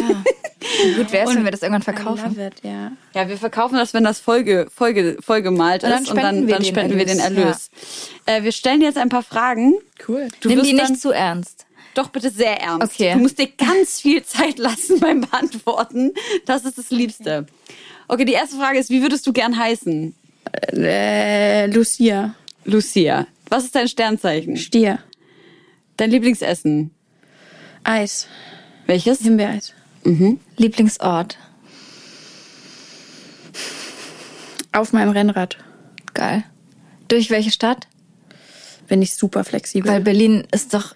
Ja, da, am liebsten da, wo ich nicht das Gefühl habe, ich werde in der nächsten Straßenecke umgebracht. Ich bin überhaupt nicht so jemand, der immer sagt, äh, das ist alles zu viel Verkehr und das ist mir alles Nee, zu aber das ist so. mörderisch. Ey, Ich es ist finde- wirklich scheiße gefährlich. Ich würde niemals gerne freiwillig einen Helm tragen, aber hier würde ich. Man muss es machen. Ja, das Ding ist, also ich. Du das trägst ist so Helm mein, hoffentlich. Lass doch mal. Ähm, meine, ähm, äh, meine politische Vision, ich möchte, dass Fahrradfahren nicht mehr politisch ist. Einfach nur, weil ich nicht das Gefühl haben muss, in jedem Augenblick, wo ich aufs Rad steige, begebe ich mich in so einen fossilen Widerstand gegen so eine Stadt, die nur für Autos gemacht ist. Ey, es ist wirklich gerade in Berlin so einige Kieze einfach autofrei zu machen, hätte einfach nur Vorteile. Es gibt keinen Nachteil dran. Und ich weiß nicht, jetzt ganz ehrlich, ich weiß nicht, an wen ich mich wenden soll, damit das passiert. Und ich habe Komm zu uns. So, ich würde gerne aufhören mit. Äh, ich würde gerne aufhören mit. Ähm, das ist, glaube ich, die komplett falsche Kategorie, weil ich gefühlt habe, also für mich kann ich äh, stattdessen sagen, ich würde gerne anfangen mit Ja. Gärtnern. Gärtner. Ich glaube, das ist was ganz Tolles. Ich glaube, also wenn man Zeit im Garten verbringt, das ist gut für die Seele. Ich habe so einen kleinen Balkon. Er sieht aus wie so eine Brachlandschaft. Es ist tragisch. Man denkt, da wohnt jemand drin, der, der, da wohnt jemand drin drauf. Also da wohnt jemand, die überhaupt, also die sagen, kein Funkenverständnis oder Liebe für die Natur und für Pflanzen hat. Und das Gegenteil ist einfach der Fall. Ich habe keine Zeit und das, ähm, das ist ein großes Ziel. Also damit würde ich anfangen. Okay. Ich bin dankbar für. Ähm, die Schönheit der Welt und ähm, Hafermilch, die lecker schmeckt. Bestes Tier der Welt. Bestes Tier der Welt, das finde ich Judgy. Helene will, das, dass du ihren Hund nennst. Das sagt So. sie allen. Das kann So. nicht immer ziehen. Nee, ist auch total unauthentisch, weil Leute, die mich kennen, wissen auch, dass ich ein sehr kompliziertes Verhältnis zu Haustieren habe. Und ähm, ja. Oh shit. Wegen, ge generell geht's um Domestizieren oder magst du sie nicht? Nee, nee, nee, ich habe ich große Tierliebe natürlich. Ähm, ich finde das Konzept einfach. Also ich äh, sehe dann, oh nee, jetzt komme ich in Teufelsküche echt dann lieber einen Shitstorm gegen Männer. Ähm, nee, ich finde, ich sehe so viele Tiere von Menschen, wo ich mich frage, boah, das ist cool, dass man den Menschen Gefallen tut, aber wie geht's dem Tier gerade? Und ich, mir bricht immer ein bisschen das Herz. Also dein Ja. sieht extrem glücklich aus. Aber ich, Und der ähm, ist auch gerettet worden. Also das war jetzt gerettet. keine Entscheidung, die Helene. ja, ich, also aber an sich, ich, also ja genau, deswegen, also ich glaube, das äh, muss man ganz vorsichtig sein und so, aber ich, oh, ich, finde, du habe manchmal das Gefühl, die, sein. doch, doch, die, die, ähm, äh, ich glaube, die, die Tierhalter-Szene ist eine sehr rabiate Ey, ich muss Szene. es auch sagen, dass ich gleich gerade in mir so einen kleinen so ein was kommt jetzt. Ja, aber genau. Josi, ich finde einfach aus so einer tierrechtlichen Perspektive mache ich mir viel Gedanken darüber, unter welchen Bedingungen leben eigentlich sozusagen äh, Klar. Haustiere und ähm, ich habe das Gefühl, ja, einigen davon geht's dann vielleicht auch gar nicht so gut. Ich glaube, du stößt hier total auf offene Ohren, wenn es darum geht. Ja, aber ihr merkt schon, ich habe eigentlich, also ich habe diese Debatte, ich probiere die wirklich zu vermeiden, weil ich das Gefühl habe, so ich, ich kenne auch so viele Leute, die so derbe, süß und lieb und ähm, so respektvoll mit ihren Haustieren umgehen. Das heißt, no front, ich finde aber das Konzept dahinter, das irgendwie irritiert mich. Voll, aber Das das, ist doch beides total eine legitime Meinung. Also natürlich ist, sind ähm, ist raus. HaustierbesitzerInnen der Welt. total liebevoll zu ihren Haustieren. Das steht ja überhaupt in keiner Frage. Ne? Aber die grundsätzliche Frage, ob Domestizieren von Tieren in Großstädten vor allem Sinn macht, äh, ist eine total berechtigte Voll. Frage. Und als meine Katze gestorben ist letztes Jahr, äh, Rip Uschi, ähm, war ich so, Gott hab sie selig. Voll. Ich will, ich bin einfach gerade, also ich habe dieses gan- ganze Konzept in Frage gestellt, weil ich mir so dachte, ich bin jeden Tag mit ihr rausgegangen in den Garten und habe Ja. so viel wie möglich versucht, sie in der Stadt sich äh, an ihrem natürlichen Habitat bedienen zu lassen. Aber musste am Ende feststellen, das kann, also es gäbe auf jeden Fall noch ein paar Stufen nach oben, wo sie es besser hätte haben können, irgendwie auf einem Land, ne, mit, mit noch mehr Auslaufen. Dieses ganze Prinzip von Tiere in die Stadt habe ich total hinterfragt. Ich habe da keine Antwort drauf, aber ich kann total verstehen, dass man das äh, kritisch sieht und es geht mir jetzt komplett genauso und ich würde mir auf gar keinen Fall eine neue Katze in meine kleine Berliner Wohnung holen.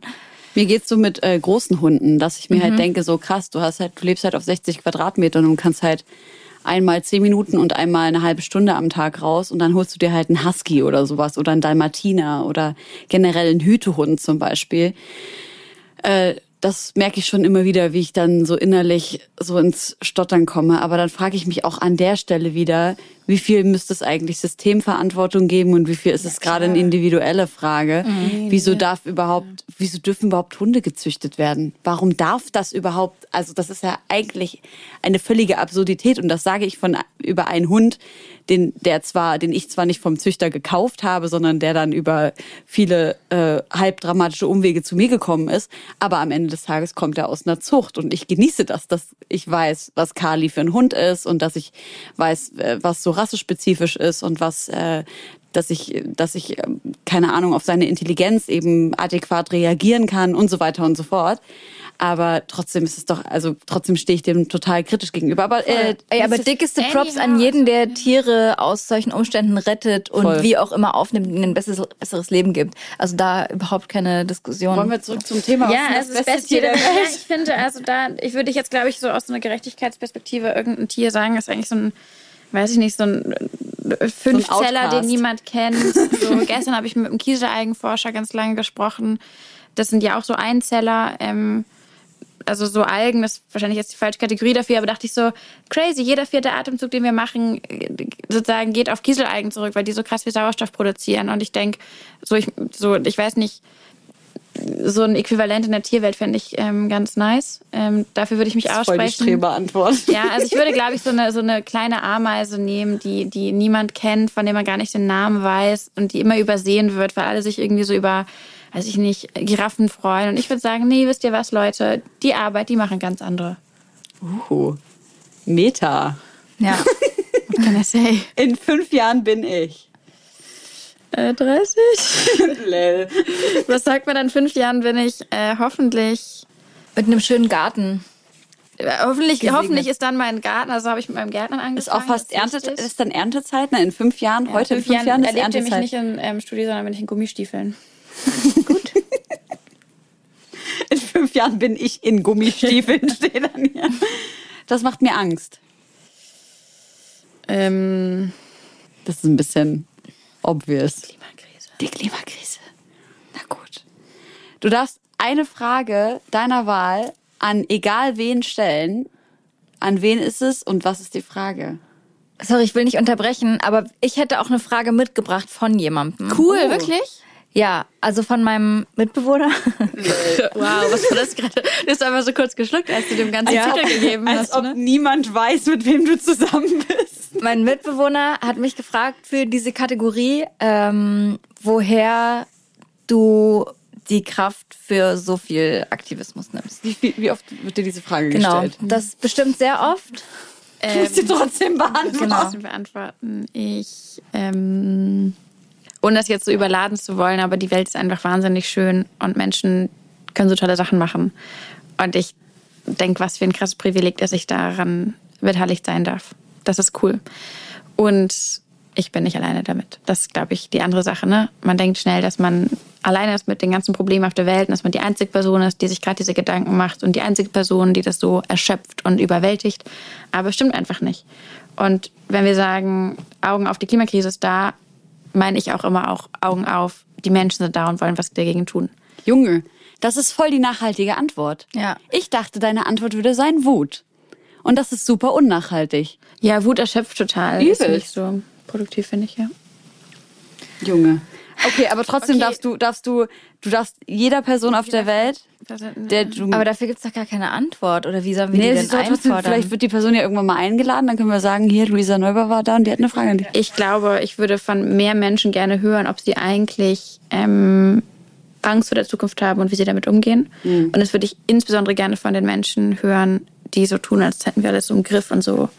Ne, also ich habe gestern mit Wolfgang Kubicki diskutiert und das wäre eigentlich eine Frage, die ich an ihn hätte. So an so Machermänner, die so tun, als äh, sei das Problem eigentlich die Aktivistin, die so ein bisschen ungeduldig ist. So, was geht da drin ab? Was, wie gehen die Menschen damit um, mit dem Wissen, dass die, dass sie Kinder haben und Enkel haben und irgendwie äh, dieser ganze Laden ist droht wirklich auseinanderzufliegen. Und wir anfangen müssen, äh, ja, die Dinge grundlegend anders anzugehen.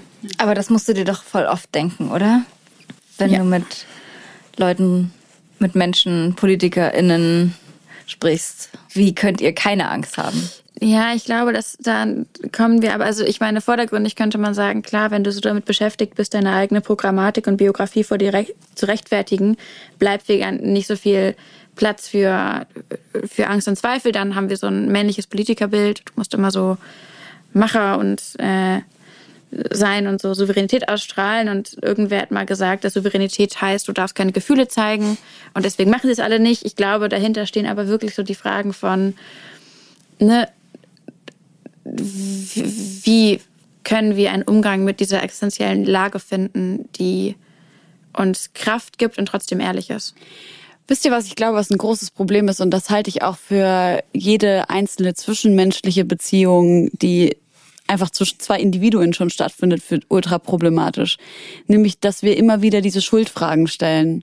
Immer und immer wieder und viel weniger ähm, oder viel zu wenig in die Zukunft kommen. Und das Problem ist, je öfter wir Schuldfragen stellen, desto öfter kommen wir in diese Reaktanz, die du gerade beschrieben hast, dass ein Politiker ähm, dann halt einfach da sitzt und halt sagt, so ja, wie du gerade schon gesagt hast, äh, seine eigene Biografie zu rechtfertigen und zu sagen, ja, so war das halt und so machen wir das halt schon seit, äh, keine Ahnung, 60 Jahren und das ist schon in Ordnung so. Dieses reaktante Verhalten aus meiner Sicht dann abgeschaffen werden könnte, wenn wir versuchen, vor allem im Zwischenmenschlichen diese Schuldfragen und da meine ich jetzt tatsächlich individuelle Schuldfragen aufzulösen und jetzt natürlich nicht politische, ganz im Gegenteil, politische Schuldfragen müssen wir stellen, keine Frage. Vor allem, wenn daraus irgendeine Verantwortung resultiert, die vielleicht sogar in Reparationen äh, ausarten darf oder muss. Aber hat es nicht auch was damit zu tun, dass sozusagen letztendlich steht auch so eine Frage von Fehlerkultur im Raum? Ich glaube, dass wir nicht in die Position kommen werden, das zu tun, was wir tun müssten, wenn es nicht so einen Moment der Intervention gibt, dass man sich hinstellt und sagt, Leute, sorry, wir haben uns da komplett verrannt. Ja. Wir haben gedacht, dass die Klimakrise ein Problem von den Grünen und Greenpeace ist und haben irgendwie es abgefeiert, dass wir keinen Klimaschutz machen. Und jetzt stellen wir fest, das war politisch richtig dumm und ähm, auch nicht zu rechtfertigen. Und wir müssen die Sache grundlegend anders angehen und wir müssen uns auch bei euch entschuldigen. Leute, wir haben euch erzählt, dass wir die Lage im Griff haben, dass alles nicht so schlimm ist, dass man nicht so ungeduldig sein soll und dass wir doch die Wirtschaft beschützen müssen. Und das war alles falsch. Und ich glaube, Leute würden das respektieren und gut finden und auch dann die Möglichkeit haben, ihre eigene Haltung zu hinterfragen. Aber solange es sozusagen keinen Raum dafür gibt, in dem man ehrlich reflektiert mal sagen kann, hey, wir wussten schon Bescheid, was losgeht. Es war kein Informationsproblem, was wir hatten in der Vergangenheit, sondern man hat sich eben wohl informiert entschieden, die Klimakrise weiter voranzutreiben. Das ist in meinen Augen ein, ein, ein ganz dringender Schritt. Und das gibt es aber in unserer politischen Kultur eben ganz selten, dass Menschen ehrlich eine Art von, weiß ich nicht, Reflexion anstreben können. Ich hoffe auf jeden Fall, dass das in Zukunft äh, mehr und mehr stattfinden wird. Ich habe eine Frage noch dahingehend. Glaubst du, dass Frau Merkel, wenn sie jetzt zum Beispiel aus dem Amt ist oder dass sie als private Person eine bessere Klimaschützerin ist, als sie es als Politikerin ist oder in ihrer Rolle als Kanzlerin? Also ich werde jetzt ganz viel gefragt, fragt gerade, ob ich mal was dazu Merkel sagen kann. Und, Okay. und ich, das ist für mich ein bisschen merkwürdige Rolle. Also ich kann sozusagen über ihre Klimapolitik sprechen, von dem, was wir on paper wissen, was sie gemacht hat. Aber ich, ähm, so ich bin 25, was kann ich sagen über eine Kanzlerin, die ich zu- sozusagen zu langen Zeiten ihres Lebens überhaupt nicht kannte? Ähm, was aber Bernd Ulrich sagt, das ist eben der, der Redakteur, der, der Journalist, mit dem ich das Buch geschrieben habe, und der hat sie ganz, ganz lange begleitet auf so Reisen. Also 25 Jahre lang hat er sie politisch wirklich sagen eng begleitet und kennt sie deswegen auch so ein bisschen. Und ähm, er schätzt Frau Merkel so ein, dass sie trotz ihrer Machtposition, trotz ihrer ganzen Verantwortung, trotz diesem ganzen krassen Männerklüngel in der Politik, dass sie trotz all dem eine gute Person ist und einen guten Charakter hat. Und das ist, es klingt so banal, aber es ist was Außergewöhnliches in der Politik und in dem Business, wo sie ist. Glaube ich sofort. Das glaube ich eigentlich auch. die Grunderwartung ist, dass du immer ein bisschen böser bist als dein Gegenüber. Und sie hat einstecken können, sie ist auch hart gewesen und so, aber also charakterlich glaube ich, Und sie hat ja auch Fehler eingestanden. Wollte ich gerade Als eine sagen. der wenigen PolitikerInnen, auch wenn, ähm, genau, man kann das alles in deinem Buch nachlesen. Es gibt ja auch ein Kapitel. Also kurzum, ich glaube, dass sie, also ich fand sie auch persönlich ganz sympathisch und so. Ich kritisiere ihre Politik, aber das würde ich ein bisschen trennen zu ihrer Persönlichkeit und ich glaube, dass die ernsthaft besorgt ist, zumindest. Und das Ja. ist tragisch, weil man denkt so, ja, Junge, ne, sie war 16 Jahre in der, in der Macht. Das ist jetzt toll, wenn man jetzt sich sorgt. Ähm, man hätte vielleicht auch mehr machen müssen. Weiß sie auch, dass ich das so denke. aber ja, ich glaube, dass sie, äh, dass da privat mehr, viel, viel mehr dabei ist. Und ich beneide sie nicht um ihr Amt. Ja, voll. Auf gar Fakt. keinen Fall, ey. Ich glaube, yo, nope. ich bin trotzdem sautraurig, dass sie geht und habe große Angst vor dem, was kommt. Muss ich. Voll. Was ist mit deiner Prognose für äh, kommende KanzlerkandidatInnen? Was sind deine Gefühle? Dramatische Lage. Wir sind von der Jahrhundertwahl. Die nächste Legislatur ist noch unsere, die Legislatur, in der wir die besten Chancen haben, wirklich viel gegen die Klimakrise zu tun. Und wir stehen da. Es gibt keine Debatte darüber, wie gefährlich die Klimakrise für uns wird. Auch hier, es gibt keine tragfähigen Pläne, wirklich unseren gerechten Beitrag zu 1,5 Grad zu leisten. Also um die Durchschnittstemperatur der Erde auf 1,5 Grad zu begrenzen. Das ist eine Bankrotterklärung politisch, was gerade abgeht. Ist es, finde ich, eine Zumutung für dieses Land zu wissen, das ist jetzt irgendwie die Auswahl, die man hat. Und natürlich kann man da nochmal eine große Diskrepanz aufmachen. Wir wissen, dass wir verschiedene Kandidaten haben und manche sind deutlich inkompetenter als andere. Aber jo, 82 Millionen Menschen in diesem Land und das ist so die Choice, das ist Ja, schon irre. krass. Ich glaube, was man, man muss diese Bundestagswahl als Schadensvermeidungswahl verstehen. Alles tun, um das Schlimmste zu verhindern und dann wissen, dass wir richtig viel zu tun haben und es darauf ankommen wird, dass sich die Gesellschaft in den nächsten vier Jahren richtig gut organisiert, damit wir den Wandel bekommen, den wir dringend brauchen. Vor allem, da, da gucken wir nach Deutschland, ne? Ähm, man muss ja nur einen Blick irgendwie in Nachbarländer werfen, wo ich das Gefühl habe, wir sind eingekreist von Bundeskanzlern oder Präsidenten oder. Politikern, die immer rassistischer werden, immer nationalistischer, menschenfeindlicher. Willst du spezifisch sagen, von wem du sprichst? Also ich denke da vor allem gerade an äh, Polen, Ja. Ja, An- auch Kurz, Le Pen, das ja genau, an Österreich, an Ungarn. Ja. Ich gucke auch äh, viel nach Brasilien, Ja, das Abkommen mit Bolsonaro und ähm, Es geht alles nicht mehr auf. Ne? Man hat sich sozusagen lange probiert zu erklären, dass die Welt immer wohlständiger und immer demokratischer und immer gerechter wird. Und das stimmt einfach nicht. Wir erleben demokratische Rückschritte, ähm, Wohlstandsversprechen scheitern an planetaren Grenzen. Es gibt Orte, die werden ähm, gravierend ungerechter gerade. Diskriminierung, die nicht abgebaut, sondern zugebaut wird. Das ist richtig irre. Es ist ein, so mein Co-Autor sagt, Human Moment. Es ist ein Menschheitsmoment, in dem wir sind, wo wir richtig Weichen stellen müssen, um eben zu verhindern, dass wir so krass abrutschen oder noch weiter abrutschen. Was für Tipps kannst du unseren ZuhörerInnen und auch uns geben? Wie können wir uns einbringen? Was können wir tun? Ja, ähm, also die erste gute Botschaft ist vielleicht, es gibt nicht die eine Sache, die alle machen können. Das ist cool, weil wir sind alle unterschiedlich und haben alle was mitzubringen, was unterschiedlich ist. Ich glaube, das eine ist, sich bewusst zu machen, es gibt nicht den Anspruch daran, dass man jedes Thema in- und auswendig kann. Es gibt den Anspruch daran, dass wir genau hingucken und uns, empören in manchen Situationen und oder auch sozusagen regelmäßig. Es gibt die tollen Bewegungen in Deutschland, die für alle möglichen Themen arbeiten, ob das jetzt Seebrücke ist, ob es Fridays for Future ist, ob es Ende Gelände ist, ob es die ganz, ganz vielen Organisationen sind, die sich für Frauenrechte, für Gleichberechtigung und so weiter einsetzen, für LGBTQI-Rechte, für Menschen mit Migrationsbiografie, Black Lives Matter und so weiter und so fort. Also es gibt ja Gott sei Dank eine wirklich belebte Zivilgesellschaft gerade. Und für alles mögliche Arten an Anliegen gibt es Herangehensweisen und die Bewegungen werden auch immer intersektionaler. Also es ist auch nicht mehr die Entscheidung, dass ich mich, das ist ja bei mir so, setze ich mich für Frauenrechte ein, setze ich mich für Ökologie ein und ich stelle fest, hey, wir machen feministische Klimagerechtigkeit, Rock'n'Roll. Also es gibt so viele Möglichkeiten, die Dinge auch zusammenzubringen. Und überall werden Menschen gebraucht. Und das fängt damit an, dass wir vor Ort da sind, wenn aufgerufen wird zur Demonstration. Es geht aber auch weiter, dass wir Botschaften weitertragen, dass wir ähm, unsere Netzwerke aktivieren, dass wir uns sozusagen auch alle etwas als Aktivist oder Aktivistin verstehen. Das heißt nicht 24-7 irgendwo Ja. welche Konferenzen organisieren, sondern das heißt aufzusprechen, wenn man Unrecht erlebt. Das heißt hinzugehen, wenn für ein wichtiges Anliegen gekämpft oder demonstriert wird. Das heißt manchmal ganz Kleinigkeiten wie irgendwelche Petitionen zu teilen, bis eben zu äh, großen Sachen mit den eigenen Eltern und Großeltern darüber sprechen, wie man wählen geht, dass man wählen gehen muss. All das ist Teil davon. Und es gibt da nicht einen Anspruch, was alles gemacht werden muss, welche Checkboxen man getickt haben muss. Aber es gibt so viele Orte, an denen wir uns, ähm, an denen wir aktiv und wirkungsvoll sein können. Und gerade diesen Sommer, glaube ich, ist es nochmal ähm, in einem besonderen Maße ganz entscheidend, ähm, dass wir anfangen, uns wirklich wichtig zu nehmen. Wenn wir diese Demokratie gerechter, ökologischer, nachhaltiger, feministischer machen wollen, dann müssen wir uns auch sozusagen darin einbringen. Denn in dem Augenblick, wo wir uns sozusagen zurücknehmen und den Dingen freien Lauf lassen, lassen wir eben auch ganz viel Unrecht zu. Das ist ein bisschen die, die Lage, in der wir sind, so dramatisch es klingt. Das hat für mich zumindest auch ganz viel Kraft, diese Vorstellung.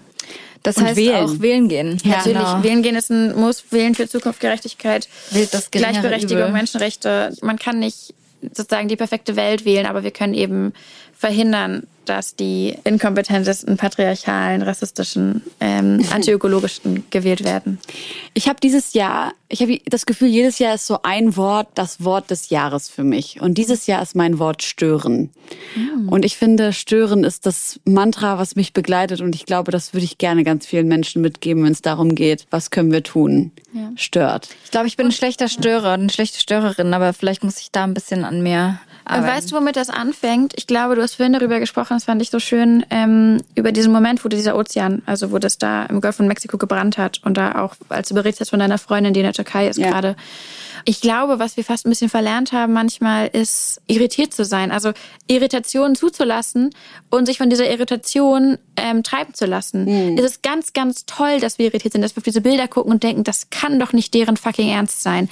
Und, und sozusagen uns davon auch vielleicht an einen Punkt bringen lassen, von dem wir gar nicht dachten, dass wir da sind. Ich habe auch nicht geplant, Aktivistin zu werden. Ich dachte, wir arbeiten alle im System darauf hin, dass alles besser wird. Und ich musste irgendwie ganz hart lernen, dass das nicht so einfach ist und dass ich mir das Leben auch ein bisschen bequem gemacht habe, zu denken, so, ich kann einfach gut sein in dem, was ich mache und dann wird's alles schon. Und dass wir sozusagen Irritationsmomente anerkennen und umarmen und dann fragen, okay, was machen wir denn jetzt daraus? Was gibt es, was wir gerade tun können? Und da sind ja Gott sei Dank mittlerweile irgendwie die Informationen auf dem Tisch, die Accounts, die man folgen kann, die dir sagen, was du tun kannst, wo du dich einbringen kannst, ähm, Ja. wo du gebraucht bist.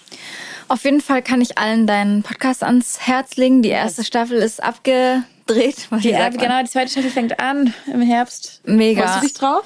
Kennt ihr das? Ich habe das Gefühl, dieses Jahr kommt mein zweites Buch raus und ich mache eine zweite Staffel Podcast. Ist das schon, ist das schon rausgekommen, dein Buch? Ja, Vor, vor zehn Tagen. Und es ist so ein schönes Gefühl, dass ich sozusagen das erste Mal Sachen zum zweiten Mal mache. Geil. Also wisst ihr, ich Ja, mache ja, klar. ununterbrochen Sachen zum ersten Mal. Das ist auch ganz toll. Aber es ist auch so ein tolles Gefühl, ein ganz bisschen zu wissen, was passiert, Ja. was kommt. So. Okay, da ist mein Gesicht Jane- auf dem Ich Cover. muss echt so sagen, einfach Jane Fonda. Wir haben jetzt so überhaupt nicht popkulturell eigentlich gesprochen, aber einfach Jane Fonda. Ich bin so die Hard Fan von Die Jane ist so Fonda. klasse. Sie war mein erster Gast im Podcast, war, ähm, war Jane Fonda und ich bin auch das erste Mal. Boah! Es war auch das einzige Gespräch, was ich geführt habe in diesem Podcast, wo am Ende wirklich so von drei verschiedenen Produktionsebenen kamen so Leute, ihr müsst das Gespräch beenden und ich so eine Minute noch. Die Frau ist so toll. Ja, sie ist so. Und es war ja. Sie ist ja einfach Moment. auch schon Aktivistin, seit sie so jung ist. Und, und sie sieht einfach auch so phänomenal aus. Und dann macht sie so Aktivistin, aber sie hat auch so Wie denn Aerobic-Videos gemacht. Über, über 80, Ja. oder? einfach crazy. einfach also. Die ist, oder 78, ich weiß es nicht mehr genau. Auf Ja. jeden Fall richtig, richtig krass. Wie ihr wisst, haben wir die Sektion in der neuen Staffel eingeführt, die da heißt, was können wir tun? Normalerweise hätten wir jetzt natürlich eine Organisation, die nichts mit dieser Folge zu tun hat, gefragt, ob sie sich kurz vorstellen kann. Aber da wir natürlich die wunderbare Klimagerechtigkeitsaktivistin Luisa Neubauer hier bei uns zu Gast haben, gehört diese Minute Was können wir tun? Nun dir.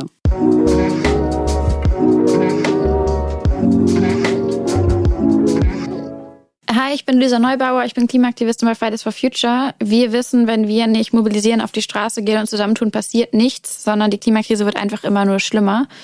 Und wir sind in einem Jahrhundertsommer. Wir stehen vor einer ganz, ganz, ganz entscheidenden Bundestagswahl. Und was wir brauchen, sind Menschen, die sichtbar machen, dass wir richtig guten Klimaschutz brauchen, dass wir Klimagerechtigkeit brauchen.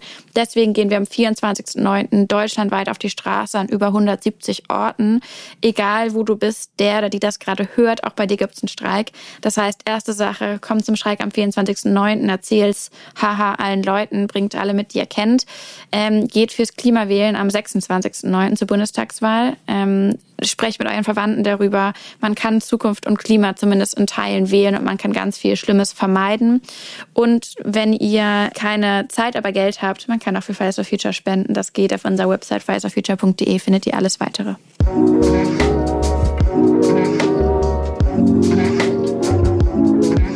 Wunderbar. Vielen, Vielen, Dank. vielen Dank. Das war eine wunderschöne Folge. Ja, ich habe voll viel euch. dazugelernt. Same. Ähm, und manchmal geht es einfach nur noch darum, Sachen, die man schon weiß, nochmal ins Gedächtnis zu rufen. Und die einem so ins Gesicht zu slappen. Genau. Toll. Also vielen Dank, dass du da warst. Danke Es hat voll euch. viel Spaß gemacht und wir werden auf jeden Fall uns irgendwie bei der Demo sehen, wo Klaro. auch immer uh, das sein wird. National verteilt. Wir waren auch auf einer Fridays for Future Demo. Das einzige Mal, dass wir überhaupt auf einer Demo zusammen waren das in stimmt. Hamburg. In Hamburg waren wir zusammen. Ja. Leute, Da sind wir von der Arbeit weggegangen und haben gesagt, nee, wir müssen jetzt auf diese Demo. Du hast Und es gesagt, was? obwohl ich Menschenmassen sind- hasse. Das ist mein Aber- großes Demo-Problem. Wow, okay, ähm, aber riesen Props, aber genau das ist es ja. Leute vergessen das, glaube ich, manchmal, ne, dass so Bewegungen funktionieren, weil ganz, ganz viele Menschen für sich persönlich, privat die Entscheidung treffen, sich wichtig zu nehmen. So, das heißt, genauso wie du freitags morgens aufstehst und denkst, so Mensch, heute tue ich was für meinen Körper und geh laufen oder wie du sagst, heute tue ich was für die Tiere und esse kein Fleisch, genauso sagst du halt, heute tue ich was für die Welt und für die Zukunft und geh streiken. Das ist auch am Ende eine private Entscheidung, die halt so hunderttausende Menschen in der Vergangenheit getroffen haben und von denen wir noch viel mehr brauchen. Ja. Das ist auch so ein Ding und das ist so ein schöner Gedanke, dass diese Massen und all das, das geht eben nur, weil Leute für sich persönlich sagen, heute mache ich mal was und vielleicht mache ich das zum ersten Mal oder vielleicht mache ich es, weil es ungewöhnlich ist und vielleicht habe ich auch gar nicht so richtig Bock drauf, aber ich überwinde mich und vielleicht denke ich, oh, ist eigentlich unpraktisch, weil ich habe keine Zeit und mache das trotzdem und am Ende ist man eben dann da und kann Ja. so viel bewirken. Ich finde es voll schön, dass wir mit so positiven Worten den Abschluss finden, obwohl ich dachte, oder obwohl wir zu Recht so krass viel Wut in uns hätten, die wir so rauslassen könnten. Ey, manchmal bin ich einfach, dieses Wort Irritation ist so untertrieben, weil man sich so denkt, Alter. Ähm, genau, deshalb voll schön, dass wir das jetzt so. Auf jeden. Vielen Dank, dass du da warst. Ja, Lisa. danke euch. Danke, Josi, dass du auch Helene, danke, dass du da warst. mal wieder Es dabei war eine große Freude mit euch. Danke an Sony und wir sehen uns. Jawolli. Ach so, und danke für deine Arbeit natürlich.